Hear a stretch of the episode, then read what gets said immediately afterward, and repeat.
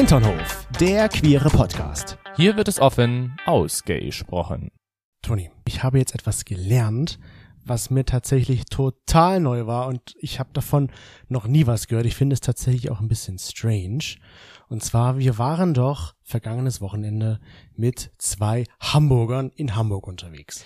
Du willst mir jetzt die Geschichte nochmal mit den Schildkröten erzählen? Ja, weil ich weiß nicht, ob Spoiler, mit mir darf man keine Filme gucken. das unsere HinternhoflauscherInnen auch schon mal gehört haben, weil mir war das absolut neu. Und zwar wurde da mir erzählt, dass Schildkröten ja Winterschlaf halten und manche Menschen ihre Schildkröte zum Überwintern in den Kühlschrank legen. Ja. Also das- ich, ich verstehe immer noch nicht, warum dich das so einerseits schockiert, beziehungsweise auch andererseits du so, für dich das was Neues ist. Ja. Weil ich weiß noch, wir hatten mal eine Freundin, wir nennen sie jetzt mal Judy. Und Judy hatte selber eine Schildkröte. Und die Schildkröte wurde immer in den Kühlschrank im Partykeller gelagert. Diese Vorstellung. Ich, also ich, Über Winter. ich komme damit nicht klar, dass da eine Schildkröte im Kühlschrank rumliegt. Das war sehr, das war eine Erkenntnis für mich, die ich so nicht wusste, dass ich das wissen mag und jetzt weiß ich und ich glaube, ich werde das nie vergessen, dass eine Schildkröte im Kühlschrank überwintern kann. Aber weil du gerade das mit den Reptilien angesprochen hast, Ja. muss ich ja sagen, ich hatte ja mal die Idee, mir auch ein Reptil zuzulegen. Ja. Also, weil ich gedacht habe, so die, die leben ja auch sehr lang. Mhm. Und sieht ja auch ganz schön aus, diese Terrarien, wenn man dann so das Grün hat, was so ein halber Dschungel ist, fand ich super. Und dann hatte ich irgendwie von dem Tier, was da auch zu kaufen war, gelesen. Ich weiß nicht mehr genau, wie es heißt. Leopardvaran oder Leopoldvaran? Weißt du, da fragst du echt den Falschen. Wie auch immer, zumindest war das so, dass dieser Leopardvaran, der wird halt irgendwie 50, 60 Jahre oder so. Ja. Und der war am Anfang, ist der Fleischfresser, ist irgendwie so, was weiß ich, 20, 30 Zentimeter. Das sind aber große 20 Zentimeter, die du jetzt da gerade zeigst. Also 20 Zentimeter sind das schon deine 20. Vorstellung von 20 Zentimeter. Äh, Okay. sind 20, klar sind das 20 Zentimeter. Ja, sieht so groß aus für 20 Zentimeter. Ich bin anderes gewohnt, sagen wir es mal so. ja, bitte. 30 Zentimeter. Oh ja. Und äh, der wird dann halt später zum Beispiel Vegetarier Ja. und äh, wird 1,5 Meter lang. Das wäre dann ein Haustier, wenn du dann zu Hause halt immer bist und dann kommt dieser, man isst dann zusammen Apfelstückchen, du gibst deinem, ja, ich weiß jetzt nicht mehr, aber wirklich Leopard Varan, ah, Leonardo Paran, wie auch immer. Ich fand zumindest die Vorstellung ganz lustig. Ich würde mal sagen, herzlich willkommen zurück in eurem ersten Reptilien-Podcast im queeren Universum. Mit Chris und Toni. Ich bin der Chris. Finde ich super.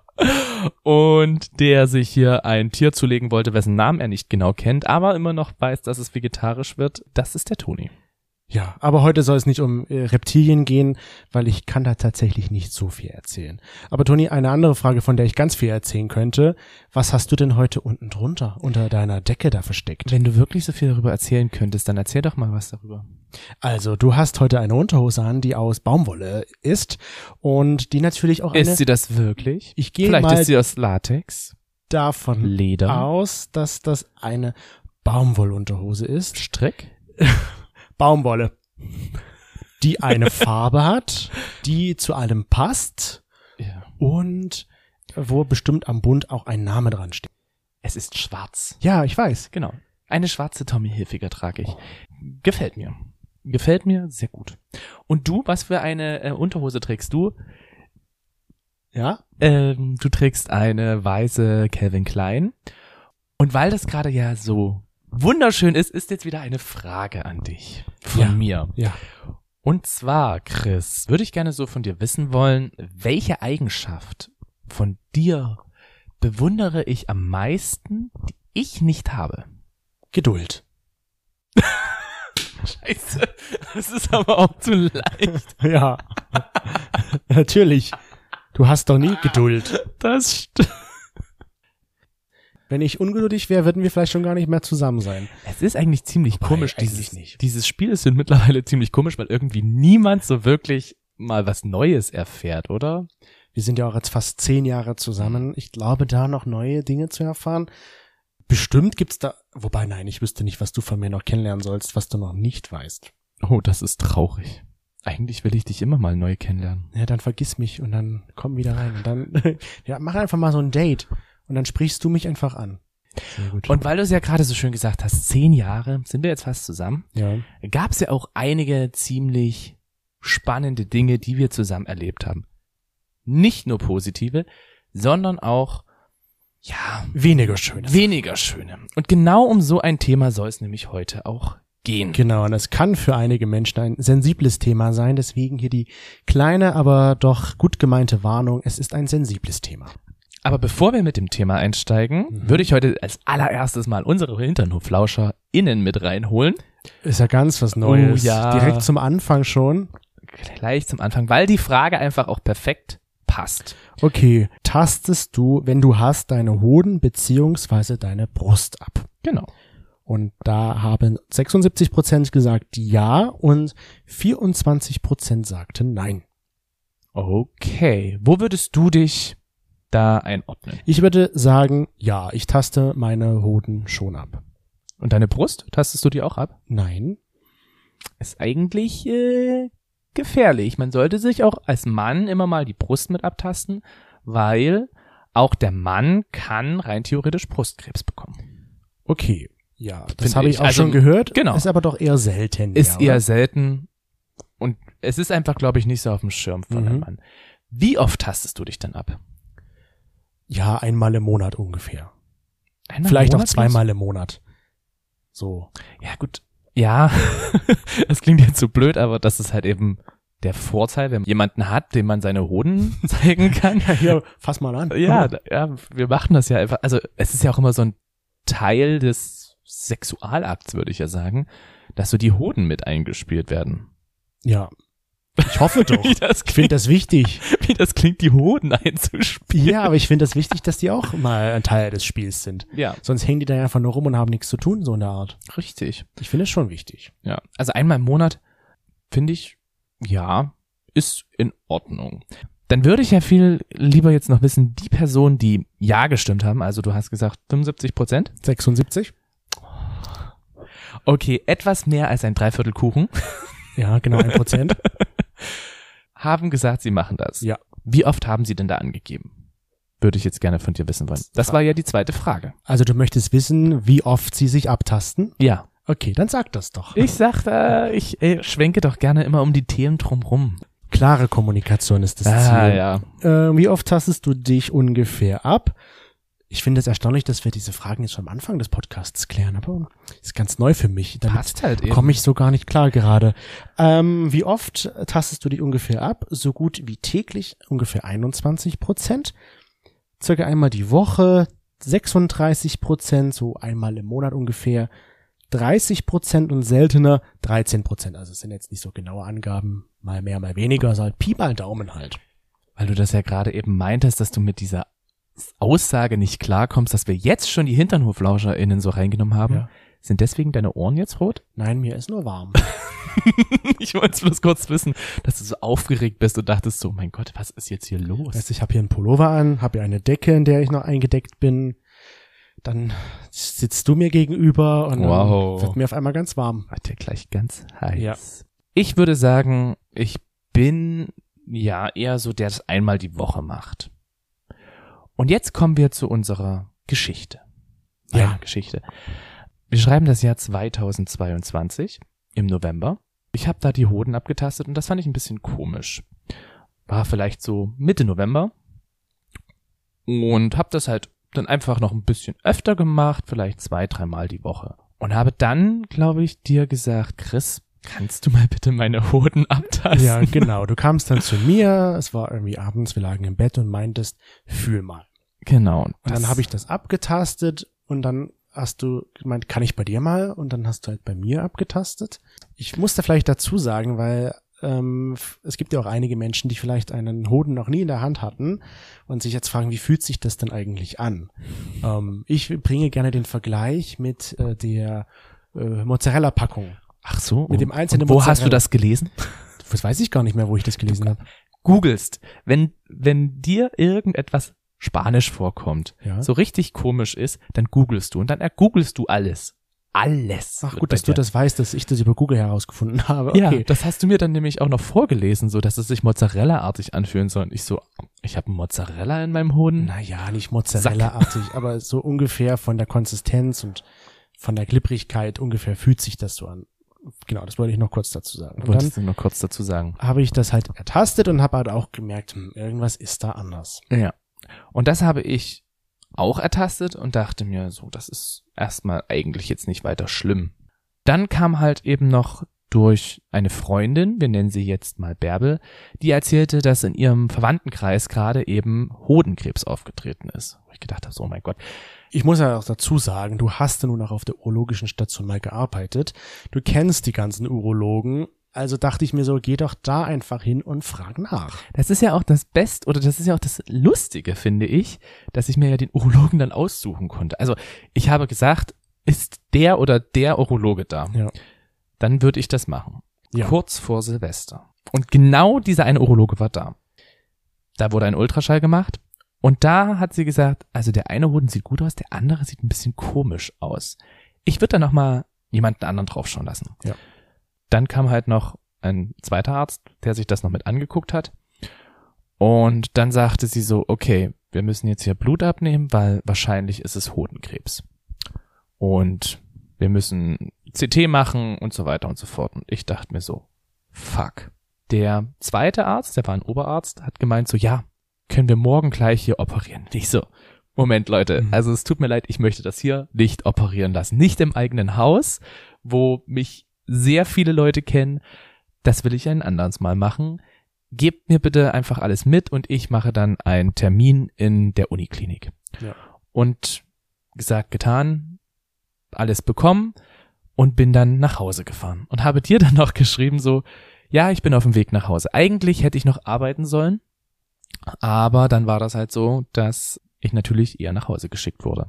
Und dann, du guckst so, guckst so traurig. Nö, ich warte nur, bis ich auch mal was du erzählen kannst kann. auch. Und dann bin ich nach Hause gefahren und hab dich halt eben angeschrieben und hab gesagt, hier, bin auf dem Weg nach Hause. Ja, und ich saß an dem Tag beim Friseur. Ich wusste, ich weiß noch, es war gegen um zwölf. Und an dem Tag hat mein Friseur irgendwie erstaunlicherweise echt lange gebraucht, mir die Haare zu schneiden, ähm, weil du mir dann geschrieben hattest. Ich habe dann auf meine Uhr gesehen, ja, bin auf dem Weg nach Hause. Ich dachte mir schon um zwölf, ist ja komisch. Aber okay, wer weiß, was heute ist. Vielleicht. Ich wusste natürlich, dass du diesen Termin hast oder dass du da heute äh, diese Kontrolle machen lassen wolltest und dachte mir so, okay, hm, was heißt denn das jetzt? Und habe dann auch ein bisschen gedacht, warum braucht er heute so lange, dieser Friseur? Sonst bin ich in 20 Minuten fertig. Dort saß ich an dem Tag 40 Minuten und hatte den Drang, ich möchte jetzt gehen, aber du kannst ja nicht einfach so gehen beim Friseur. Da ist er eitel. Da ist er eitel. Du hättest genau. einfach gehen können, hättest dann aber halt. mit diesem Umhang dann auch Ja. noch, ja. Und, und hab mir dann ein Fahrrad gesucht, nachdem ich fertig war und hab dann gemeint, wir treffen uns dort an dieser Fahrrad äh, Leihfahrradabgabestation. wo ich gesagt habe, es passt. Ja. Perfekt. Und dann bin ich da hingefahren und habe mir natürlich auf dem Weg schon Gedanken gemacht, warum ist er jetzt schon im Feierabend? Was hat das zu bedeuten?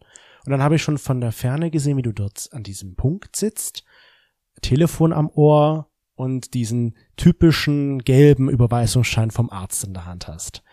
Und da dachte ich mir dann schon, hm, na toll, Fuck, ja. was hat das jetzt zu sagen? Und dann kamst du an und fingst auf einmal schon an zu weinen und ich dachte mir so, Alter, ganz ehrlich, ich müsste jetzt ja eigentlich weinen, aber äh, mir geht's gut, kein Problem.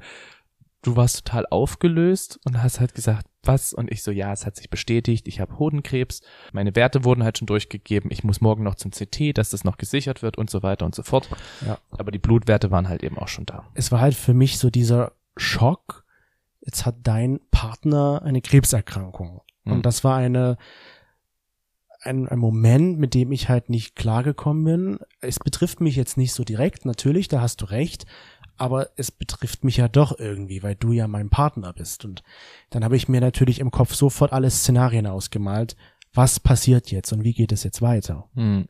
Ver verständlicherweise. Also wie, wie, wie, wie besteht er das jetzt? Was hat das gestreut? Wie ist, was, wie kann man das Ding jetzt bekämpfen? Das waren alles so Gedanken, die ich in dieser Sekunde hatte, als du dort telefoniert hast und ich da vor dir stand irgendwie Und für mich war das so in diesem Moment, als ich halt eben den Termin gemacht habe, die gesagt haben, hier schicken Sie bitte dann noch bestimmte Sachen mit zu, Ja. war das für mich so, okay, gut, wird, ist gegessen, ne, passt. Die Diagnose Krebs erstmal zu haben, ist natürlich für viele Außenstehende, die jetzt im medizinischen Bereich auch nicht so involviert sind und sich dann halt auch sehr viel mit Google und ähnlichem befassen, äh, keine leichte, muss ich sagen. Ja, weil du denkst, du hörst das Wort Krebs und denkst dann gleich Todesurteil. Ja, Ja. Was mir aber auch der Arzt gesagt hatte, dass es gut war, dass ich das sehr zeitig halt auch, dass ich da hingekommen bin, dass ich das halt gesagt habe, weil er meinte, gerade bei der, bei dem Hodenkrebs ist es halt so, dass der sehr schnell wachsen kann. Du musst vielleicht noch sagen, wie du das bei dir festgestellt hast. Oder ich kann das ja auch machen, weil ich habe das ja auch angefasst. Also im Vergleich zu einem elastischen Hoden, der ja sonst so elastisch ist, wie halt das Mozzarella-Stückchen, war das für mich eher wie ein Stein, den ich da gefühlt habe. Also schon sehr hart. Hm. Dass man sich Ja. ungefähr vorstellen kann, wie das sich angefühlt hat. Ja, also für mich war es halt eben so, es war taub. Ich kann jetzt nicht sagen, dass es wie ein Stein war. Es war vielleicht auch leicht vergrößert, aber es war halt wirklich eher so taub. Dass Ja. du, wo du da drauf gefasst hast oder wo ich selber drauf gefasst habe, ich gemerkt, da ist wenig Sensibilität mit dabei. Mhm.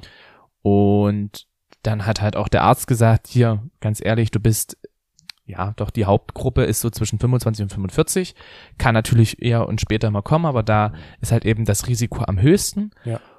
Naja, dann war es halt so, ich wollte Silvester aber unbedingt feiern, weil ich gedacht habe, so, es kann doch nicht wahr sein, dass ich jetzt hier deswegen meine Silvesterfeier mit Mhm. meinen Freunden sausen lassen möchte. Gesagt, getan, sind wir zu den Freunden gefahren und die waren auch total schockiert, als ich das denen erzählt habe. Und ich bin so ein Mensch, dass wenn ich so schlechte Botschaft übergeben, überbringen muss, kann ich nicht ernst bleiben, dann lache ich. Ja. Genau, so war das auch bei meinen Freunden und die haben, waren so schockiert. Meine Eltern waren so schockiert, äh, Den weil damit niemand gerechnet hatte. Ja, klar nicht. Wer rechnet denn auch mit so einer Diagnose? ich habe ja auch niemanden vorher jetzt gesagt, ja, ich taste jetzt hier seit einem Monat meinen Hoden ab und habe das Gefühl, dass da irgendwas sein könnte. Deine Eltern haben wir am 30. Dezember, glaube ich, informiert. Das weiß ich noch. An dem Tag deines CDs, CTs, bevor wir dann zur Silvesterfeier äh, gefahren sind. Dass du dir das alles merken kannst. Ich habe mir das alles gemerkt. Und ich fand es sehr erstaunlich tatsächlich so die Woche, die erste Januarwoche 2023, wie du halt damit umgegangen bist mit dieser Diagnose. Also es war, man kann ja sagen, es war eine Woche zwischen Diagnose und Operation, eine Woche. Und in dieser Woche war das, was du irgendwie so wie, ja, wird schon, Mhm. alles Gute, passiert nichts, während alle um dich herum so, um Gottes Willen, diese Nachricht ja, und viel ich- nachgefragt und mich. ähnliches, das stimmt. ging mir ja auch so. Ich war ja auch so die ganze Woche, okay, was passiert, wie geht es jetzt weiter? Was kann ich tun für, für dich? Was kann ich machen, damit es dir gut geht? Und du warst halt die ganze Zeit so, ja, ist halt so, ist halt nur ein Hodentumor. Ja, was, Ja. was soll ich jetzt machen? So, also du warst da War ich locker mit umgegangen. Ja, weil ich, was hätte ich ändern können? nichts mehr. Es, ja. es gab nichts zu ändern. Und dann war ich da ähm, im Aufenthaltsraum kurz vor meiner OP, also sollte sozusagen aufgenommen werden auf Station. Und da habe ich mich dann irgendwie richtig schlecht gefühlt, weil ich gedacht habe, so, es kann doch nicht wahr. Also da waren wirklich Leute, wo ich gesagt habe, die sind wirklich krank, die haben wirklich eine Krankheit und ich hier mit meinem kleinen süßen Hodentumor, uh, Hm. der war ja jetzt auch nicht riesengroß, er war zeitig erkannt und so weiter. Ähm, habe ich mir gedacht, zu denen geht's wirklich nicht gut. Und da kam auch einer zu mir, der dann gemeint hat, so ja, hat jetzt Chemotherapie und hat einen Zyklus und deswegen dem Hodenkrebs. Und ich dachte mir so, okay, krass. Bin ich auch ins Zimmer gekommen mit jemandem, der eine andere Krebsform hatte, wo ich wirklich nur gedacht habe, so, ja, euch geht's wirklich schlecht. Ich weiß nicht so richtig, was ich jetzt hier soll. Ja, okay. Das war so mein Gedanke dazu. Mm, Dann war die OP und dann habe ich auch, da ging's mir eigentlich soweit ganz gut. ja. Hab Schmerzmittel bekommen, Ich weiß noch, Wundverlauf ist alles super ich wollte dich geklappt. abholen und dann hast du auch gemeint, das muss nicht sein. Also du wolltest generell nicht diese Unterstützung von mir haben. Weil ich mir gedacht habe, so, du musst dich um dich selber Du wolltest nicht, dass ich dich im Krankenhaus besuche, du wolltest nicht, dass ich dich abhole. Für mich war das wie so, ich muss das tun. Es ist, ich fühle mich verpflichtet, das zu machen. Hab dann auch mit meinen Eltern darüber gesprochen und die meinten auch so, ja, wenn er das nicht möchte, musst du da Rücksicht nehmen Ja, und darfst ihn nicht abholen oder besuchen. Es fiel mir sehr schwer. Ich hab dich trotzdem einmal besucht. genau, mit Kuchen und ich dachte mir so, Alter. Ich fand's aber auch ganz süß mit dem Kuchen. Und abgeholt durfte, abholen durfte ich dich auch nicht, weil du standest auf einmal plötzlich zu Hause vor der Tür. Ja, aber das war einfach, weil ich nicht wusste, wann ich abgeholt werden kann und Ja. weil mir nicht gesagt wurde, wann ich wie abgeholt werden könnte. Naja, dann aber danach ging eigentlich wirklich erst der Prozess bei mir los. Also ich weiß noch, ähm, als ich nach Hause gekommen bin, ich hatte starke Schmerzen. Mir Ja. tat's einfach weh. Man muss dazu sagen, diese Hodenentnahme, also der Hoden ist komplett rausgenommen worden, muss man halt bei dieser Tumorform machen, Seminom. Die passiert über die Leiste. Und das heißt halt immer beim Bewegen merkt man das. Ja. Man merkt's beim Bücken, man merkt bei allem Möglichen merkt man diese Schmerzen an der Seite. Und du bist ja ein sehr starker Nieser auch und das ging ja gar nicht. Das ging gar nicht. Und dann bin ich halt eben nach Hause gekommen und dann zu Hause dann aber, glaube ich, bin ich seelisch erstmal zusammengebrochen. Ja. Also da habe ich geheult, Rotz und Wasser, mir tat's weh Mhm. und ich habe wahrscheinlich wegen den Schmerzen noch mehr geweint und dann halt eben wegen, weil es einfach dann so diese Last auch abgefallen ist. So dieses jetzt, jetzt ist es geschafft, jetzt ist es raus und jetzt kommt aber die Aufarbeitung. Ich glaube tatsächlich auch, dass es dir in dem Moment, dass da die Fassade gefallen ist und Ja. dass das dir da wirklich bewusst wurde, dass du tatsächlich Hodenkrebs hattest. Ich glaube, du hast es die Woche zuvor, vor der Operation, ziemlich heruntergespielt. Ich konnte es gut verdrängen, ja. Genau, und dann ist es dir, als du dann zu Hause bei uns auf der Couch saßt, ist es dir erst so richtig, glaube ich, bewusst geworden eigentlich, was das zu bedeuten hat. Ja, was, was heißt zu bedeuten hat? Also, es waren dann einfach so viele Fragen, die auf einmal mir aufgekommen sind, wo ich einfach nur ratlos war, wo ich einfach keine Antwort hatte für mich. Wobei ich denke, ich, also meine Urologin hat ja auch dann zu mir, ich hatte dann eine Urologin, finde ich immer noch top, die ist in Dresden, ich werde weiter zu ihr gehen, weil ich Ja. die so super finde. Die hat dann halt auch zu mir gesagt, wenn du irgendwelche Fragen hast, hier, du kannst alle Fragen stellen, ist gar kein Problem. Und ich hatte aber, ich war überfordert mit den Fragen, weil ich nicht mal wusste, was ich für Fragen stellen soll. Für mich waren erstmal so sexuelle Fragen im Vordergrund. Ich dachte so, wie kann das denn überhaupt noch so funktionieren? Wie einfach funktioniert das?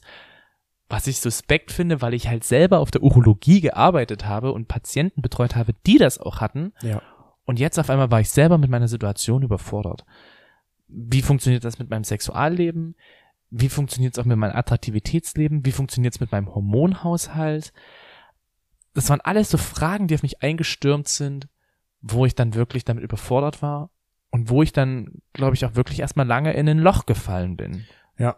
Also, ich weiß auch noch, dass du gesagt hast, immer wieder so, ja, nimm dir die Zeit, mach dir das. Und ich bin die ersten drei, vier Tage konnte ich einfach wegen den Schmerzen nicht schlafen, wo ich Glück hatte, dass halt meine Urologin gesagt hat, hier, komm zu mir oder schick deinen Freund her und dann krieg, kriegst du ein Rezept, dass du ein bisschen stärkeres Schmerzmittel bekommst, äh, weil das Schmerzmittel einfach nicht ausreicht. Und dann hat sie auch gesagt, hier, du kannst auch die Maximaldosis nehmen. Da brauchst du dich nicht scheuen, nimm die und dann gucken wir, dass wir das dann langsam wieder reduzieren können. Aber für den Akutschmerz ist es wichtig, dass du da halt schmerzfrei wirst. Ja. Weil das macht ja auch noch was mit dem Kopf. Wenn du immer beim Drehen in der Nacht halt das Gef aufwachst, weil du da Schmerzen hast oder wegen dem Niesen halt eben oder einfach, wenn mal wirklich was lustig war, ich konnte ja nicht mal lachen, weil es mir einfach so scheiße wehgetan hat. Ja, und äh, du hast es ja schon gerade gesagt, so auch mit mir. Ich, ich habe mir natürlich auch Gedanken und Sorgen gemacht in der Zeit. Und ich wollte dir ja auch eine Stütze sein, was ich ja vorhin schon gesagt hatte. Ähm, und ich hatte auch oft das Verlangen, einfach mal zu weinen. Ich wollte aber nie vor dir weinen. Und das finde ich schade, weil, Weil- das hätte ich mir warte, schon gewünscht. Ja, aber ich hätte es mir trotzdem gewünscht. Weil ich mir denke, oder ich habe ja neben dir manchmal gesessen und schon noch eine Träne und so verdrückt. Ich habe dann aber trotzdem das gesagt, ich lasse das lieber, weil ich dich nicht noch zusätzlich unter Druck setzen wollte, warum auch immer ich das dachte. Und ich wollte vielleicht auch nicht damit zeigen, oh, mir geht's so schlecht, weil es dir ja am Ende, damit du bist ja der Betroffene gewesen. Und wenn ich dann auf einmal da mehr heule als du, Wir sind schon komische Menschen, oder? ja. Wir sehen immer bei anderen, dass es denen viel schlechter geht und dann wollen wir das selber nicht so richtig. Und meine Mama hat dann ganz oft mit mir auch telefoniert, die wollte halt fragen, wie es auch mir geht damit, weil es ja auch für mich eine, eine Art Belastung schon war. Und sie hat auch damals gesagt, damals zu dem Zeitpunkt waren wir ja acht Jahre zusammen.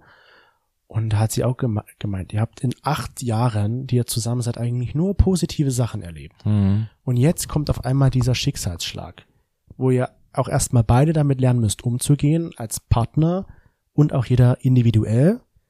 Und das fand ich, da hat sie schon echt recht gehabt. Das, Mhm. Ich musste damit umgehen, wir mussten damit umgehen und du ja sowieso. Ja. Und deswegen war das für mich so, ich möchte jetzt, ich will jetzt nicht sagen, keine Schwäche zeigen, aber zumindest schon irgendwie dir zeigen, hier, ich bin die starke Schulter an deiner Seite, wenn du einen schwachen Moment mal hast. Ja. Also ich fand das sehr süß von meinen, von meinen Freunden, wie sie halt auch da gewesen sind. Sie gesagt haben, sie wollen telefonieren. In den ersten zwei Wochen, muss ich sagen, habe ich halt einfach, da war ich down. Da war ich extrem down, wo wahrscheinlich auch jeder sagt, so ja, das ist ja völlig normal. Ja. Ich habe nur bei mir das Gefühl, dass wenn ich down bin und es so lange down bin, dass das dann sich zu sehr festigt. Also ich hatte so ein bisschen Angst, dass ich in so eine depressive Phase, die, aus der ich nicht rauskomme. Ja. Wo ich dann halt auch mit meiner ähm, Ärztin geredet hatte, die dann wiederum einen Freund hatte, der selber ähm, Psychologe war, wo sie gesagt hat, hier, du kannst da hingehen, du kannst mal mit dem reden, Ja. das würde der machen, ist gar kein Problem. Und dann guck einfach, wie das dann ist. Und wenn man dann wirklich gucken müsste, ob man das dann in eine richtige Behandlung mit reinbringt, dann würde sie halt auch Überweisungen und alles Mögliche schreiben. Ich weiß noch, dass sie ja auch gemeint hatte zu dir, ja, der ist ja auch schwul. Vielleicht hilft dir das ja was. Weil Mhm. er das vielleicht auch nachvollziehen kann, weil der auch oft das Thema war, wie kommt das in der schwulen Welt an, Ja, dass äh, da jemand Hodenkrebs hatte. Es war ja auch oft dein Gedanke, wie werden wohl andere Männer, die mich dann irgendwie mal nackt sehen, mit denen ich vielleicht auch irgendwie in sexuellen Kontakt komme, wie werden die das bewerten? Was werden Ja. die denken und sagen? ja, das war für mich auch ein sehr starker Gedanke, der immer wieder da gekreist ist. Hatten wir ja oder haben wir ja zu diesem Zeitpunkt auch immer wieder mal Sex zu dritt gehabt oder sind halt in Darkroom oder ähnliches gegangen, Ja. wo ich halt immer gedacht habe, so, was ist, wenn das da zu einer, also zu einer Situation kommt, wodurch ich mich dann unattraktiv fühle, wie würde mich das dann zurückwerfen? Ja. ich fand das auf jeden Fall sehr gut. Einerseits, dass ich mit meiner Ärztin so gut reden konnte und die gesagt hat, ja, dann red mal mit ihm. Und ähm, dass er halt mir auch so Denkanstöße gegeben hat. Wie gesagt, mit meinen Freunden, das fand ich auch richtig gut zu reden. Auch mit meinen Eltern konnte ich gut reden, wobei ich mich auch sehr abgekapselt habe. Was ich aber schlimm fand, war, dass es manche Personen gibt, die dann halt eben mir Nachrichten geschrieben haben, von wegen, ja, Kopf hoch und das wird wieder und du kriegst das hin. Das war so Nachrichten. Was denen- aber gut gemeint haben. ja, was sie gut gemeint haben, aber das, das kam bei mir nicht so an. Also ich muss sagen, diesen Personen, die halt wirklich sowas geschrieben haben, den war ich danach echt sauer. Ich war auf diese Person einfach äh, irgendwie innerlich auch wütend, weil ich gedacht habe, so lasst mich doch erstmal trauern und schick mich hier nicht schon wieder irgendwie in ein Friede, Freude, Eierkuchenland, Mhm. nur äh, weil du denkst, dass das so richtig ist. Okay. Also das haben nicht viele Leute gemacht, aber die äh, zwei Leute, die das gemacht haben, den habe ich dann noch ganz klar gesagt, hier, also, ne, das ist dein Thema, wie du da wahrscheinlich mit umgehen würdest, aber das kannst du mir jetzt hier nicht zu äh, anlasten. Ja. Ich fand eher immer sehr schön, wenn Personen gesagt haben, hier, wenn du reden willst, dann können wir, kannst du gern mit mir reden. Das fand ich super. Das hat mir auch eher das Gefühl gegeben, ich bin da aufgehoben und halt eben wirklich so, die mir einfach mal so ein bisschen so ein Lachen mit hingebracht haben, die mir so ein bisschen einfach aus diesem Gedankenkarussell mitgeholfen Da muss ich auch sagen, ist was sonst nie passiert eigentlich, dass mein Papa dich angerufen hat. ja, das war so süß. Weil du dann so, der, der, der, der will bestimmt was von dir. Ja, und habt dann ihr bin ich, bin ich so rangegangen, so, ja, hi. Und er so, äh, ist der Toni da? Und ich so, ja. Und Wo soll er sein? habe ich wieder zurückgegeben. Und dann wollte mein Papa halt einfach hören, wie es dir geht. Ja. Das also, muss ich sagen, fand ich auch sehr süß von beiden deiner Eltern, dass sie halt auch immer wieder so gefragt hatten, wie es mir geht. Nicht in einem, in einem nervigen Rhythmus, sondern Mhm. wirklich in einem Rhythmus, wo ich gedacht habe, so ist gut. Und dass sie halt auch sehr, ja, verständnisvoll halt auch so geredet hatten. Ja. Fand ich insgesamt sehr schön dabei. Und dann, und jetzt diese Akutphase mal dann zu beenden, die Schmerzen wurden dann insgesamt weniger, das wurde dann besser. Und dann auch von der Psyche her ging es mir dann einfach insgesamt wieder besser, weil ich halt auch mit, ja, einerseits halt mit dem Psychologen da sprechen konnte und andererseits aber auch für mich immer mehr wieder den Weg gefunden hatte, so, ja, wie kommst du jetzt wieder in diesen Alltag zurück? Ich kann mittlerweile mit der Krankheit bei mir sehr gut umgehen, weil ich halt auch sage, ist eine scheiß Situation gewesen, war insgesamt kacke, aber es geht halt noch schlimmer, wenn du zum Beispiel halt beide Hoden betroffen sind. Ja. Ne? Oder wenn du halt wirklich Metastasen und ähnliches hast. Das muss man ja auch dazu sagen. Bei mir ist es ja wirklich so, dass ich jetzt regelmäßig in Kontrolle bin, dass äh, ja Röntgen gemacht wird, MRT gemacht wird, dass einfach alles abgecheckt wird, Blutentnahme gemacht wird, wo einfach geschaut wird, ist da irgendetwas da, weil natürlich das Rückfallrisiko, ich weiß nicht wie lang, fünf Jahre oder so, zehn Jahre ist es, glaube ich, einfach Ich glaube, nach fünf Jahren sagt man doch, man ist krebsfrei. oder so. Da kennst du dich ja wieder besser aus, weil du ja die ganze Zeit dich darüber belesen hast. Ja, und weil ich auch viel äh, Grey's Anatomy gucke. In welcher Folge geht's denn bitte bei Grey's Anatomy um Hodenkrebs? Ja, nicht um Hodenkrebs, aber generell um Krebs. Ach so. Und ja, ich habe mich halt auch viel belesen in der Zeit, weil ich mir halt, wie ich ja schon sagte, auch Gedanken gemacht habe und Sorgen, was wird bei einem CT untersucht, was kann man dabei feststellen. Das waren alles so Gedanken, die ich mir halt gemacht habe. Und warum bist du da nicht umgeschwenkt Und und, jetzt deswegen- Radiologe geworden? Deswegen habe ich dich dann auch immer so gefragt, Jan, was ist dabei rausgekommen? Ich so, ja, nichts. ja. Und so, okay, aber ich habe mich jetzt extra informiert. Erzähl mir doch, was, was der Befund ist. ja. Ich gucke mir natürlich deinen Befund an und verstehe dann nur Kauderwelsch, aber zumindest war das für mich so wie, ich bin wenigstens froh, dass da jetzt nichts weiter entdeckt Mhm. wurde, weil Ja. das war meine Sorge, dass das der Anfang ist und dass es sich weiterzieht, weil man hört doch oft, dass Krebs relativ spät Ja. entdeckt wurde und dann schon gestreut hat und dass es eigentlich am Ende zu spät ist. Und das ist ja bei mir nicht der Fall gewesen. Das hat mir ja auch der Arzt oder die Ärzte ja auch immer wieder bestätigt, die gesagt haben so, boah, super, dass es so zeitig entdeckt worden ist, dass man zeitig handeln konnte, dass einfach damit jetzt der Hoden raus ist und das ist in Ordnung. ja, Dann war ja noch die Frage mit Implantat oder dann kam die Frage auf, halt ein Implantat sich einsetzen zu lassen, wo mir eher von abgeraten wurde. ja, Ich aber in dieser Akutsituation in dem ersten Monat gesagt habe, ich mache das auf jeden Fall, weil das brauche ich für den Kopf, weil ich dann halt auch sagen kann, ich habe da zwei Hoden. ja. Jetzt ist es halt für mich so, dass ich sage, wozu? Ich brauch's nicht. Erstens das für dich selbst und ich als derjenige, der sich das anguckt, sieht es halt im Normalzustand auch nicht. Und ich habe keinen Bock auf diese Schmerzen. Nochmal. Nochmal. Hm. Also wenn wenn es jetzt wirklich mich weiter belasten würde, dass ich da halt eben keinen, dass ich da einen zweiten Hoden bräuchte, dann würde ich es wahrscheinlich machen. Aber so sage ich so, mh, nö. ich muss ja auch sagen, ist, ohne dass ich jetzt selbst betroffen davon bin, aber ich denke tatsächlich, dass es da auch viel um den Kopf geht, was du gerade schon Mhm. sagtest. Ich brauche das Gefühl, da zwei zu haben.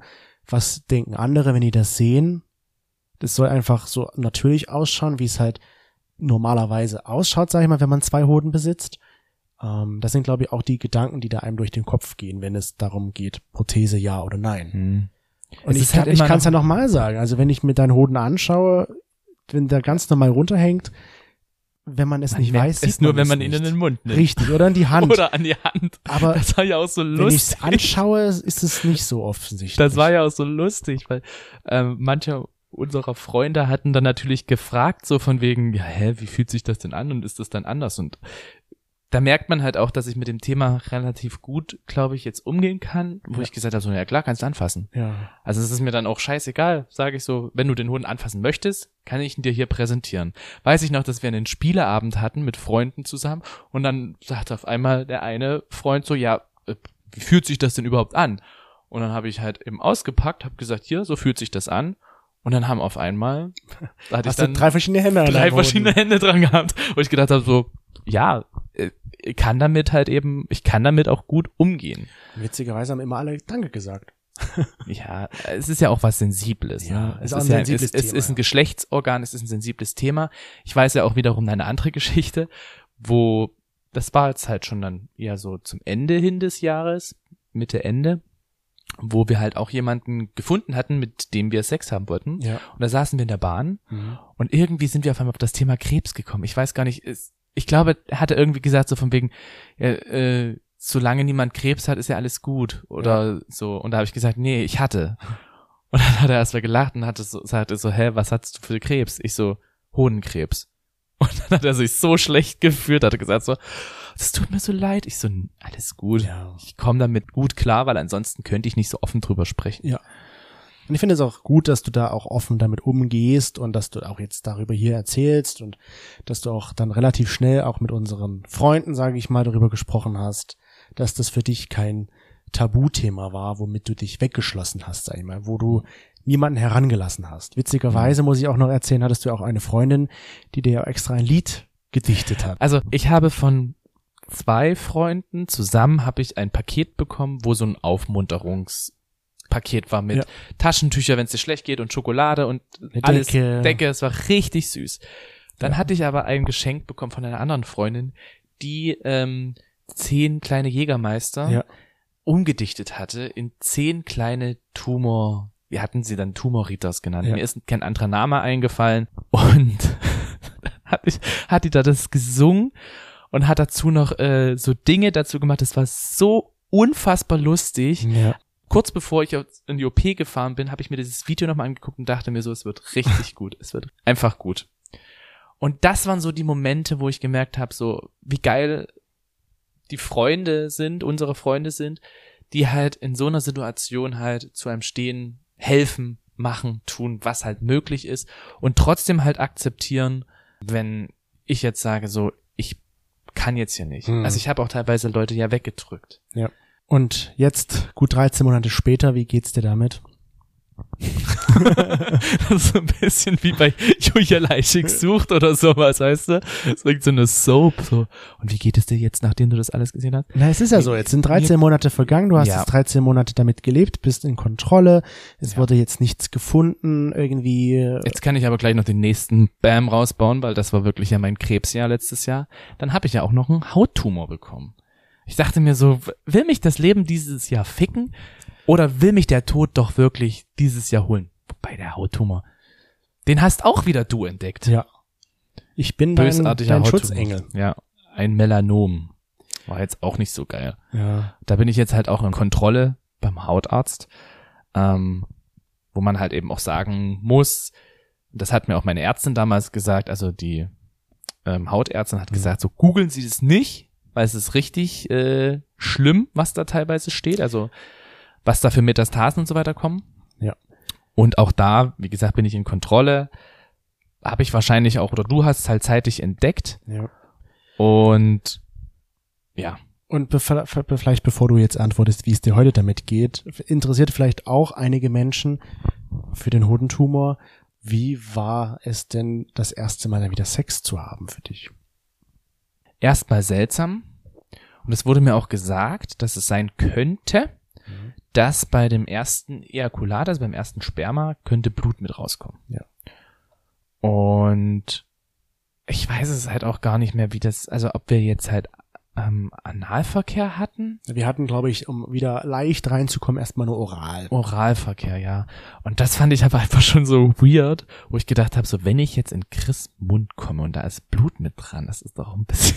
Deswegen hatten wir das nicht gemacht, sondern immer halt außerhalb des Mundes sozusagen. Ach so. Also, ja. Ich, siehst du, kann ich mich schon gar nicht mehr dran erinnern.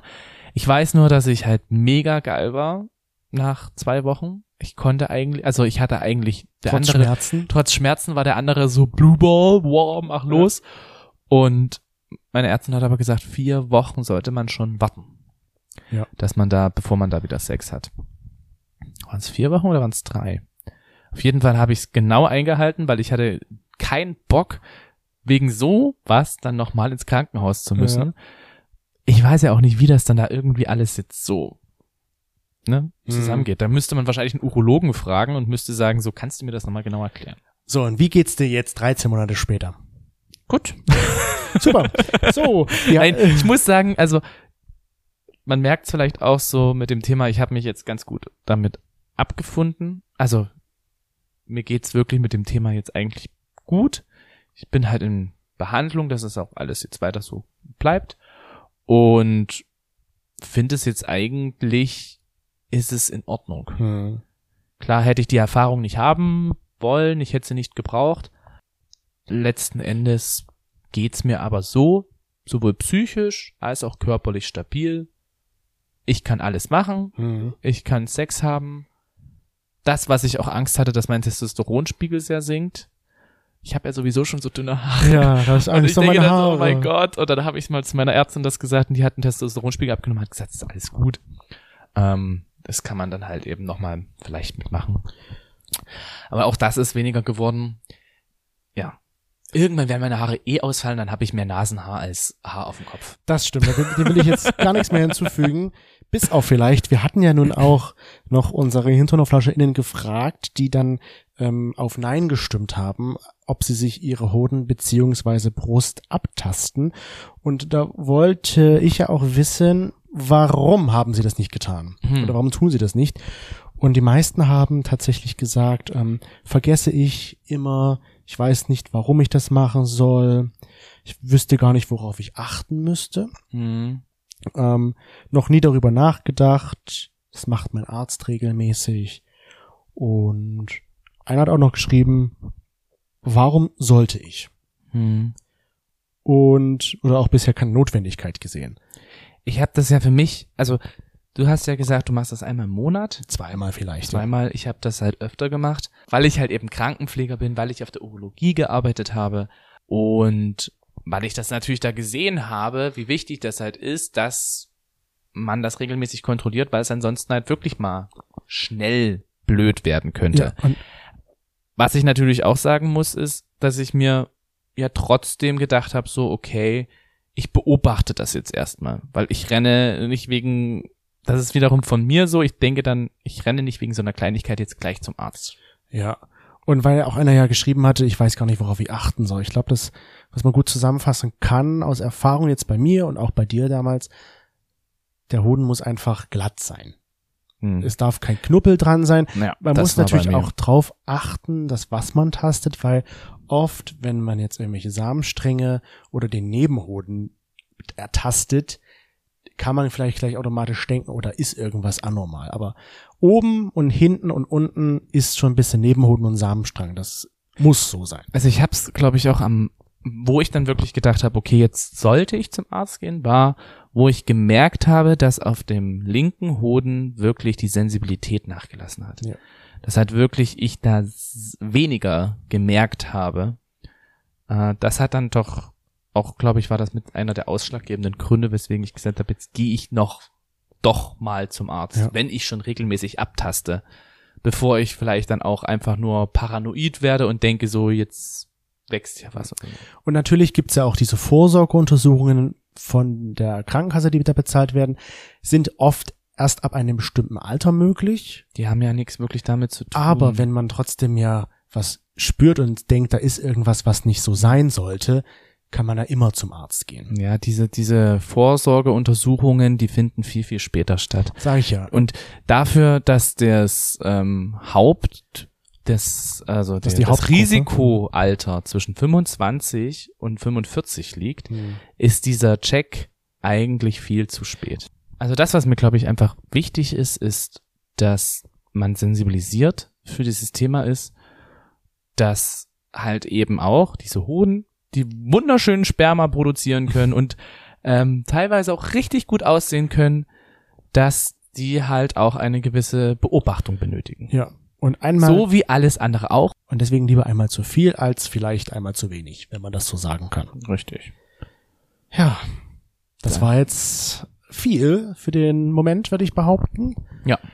Aber ich glaube, es war dir auch wichtig, dass darüber auch äh, bewusst gemacht wird, weil viele Menschen oder Männer, würde ich jetzt mal sagen, verdrängen das vielleicht auch ein bisschen, dass die Möglichkeit bestehen könnte. Weil die Diagnose Krebs natürlich erstmal mit, boah, scheiße, jetzt sterbe ich, assoziiert ist. Und Oder- warum sollte ich mich dann damit wirklich auseinandersetzen? Ja, oder aber, das betrifft doch eh nur ältere Menschen. Mich jetzt nicht. Das vielleicht kommt noch dazu. Es sind sehr viele Faktoren. Ich kann euch bloß raten, setzt euch jetzt gleich mal ran, Hose runter. Hose runter, wenn ihr einen Partner oder Partnerin habt, lasst euch mal die Hoden abtasten und wenn die gut sind, dann könnt ihr daraus auch sexuelles Vorspiel nutzen. Ja. Ja, Und wenn ihr es nicht wisst, tatsächlich auf YouTube gibt's einige Videos, wo es gezeigt wird, wie man das richtig machen kann. jetzt kommt der Chris Perte daher, der äh, wahrscheinlich sehr viele YouTube-Videos geschaut hat, ohne dass ich es mitbekommen habe. Ja, Ich ist halt YouTube. ist halt YouTube. Komisch, dass mir das im Algorithmus noch nicht angezeigt wurde. Irgendwie. Wieso? Ich habe doch ein eigen, anderen, anderes Konto als du. Stimmt. Also, ja. In diesem Sinne, das war's, der Hinternhof für diese Woche. Ja.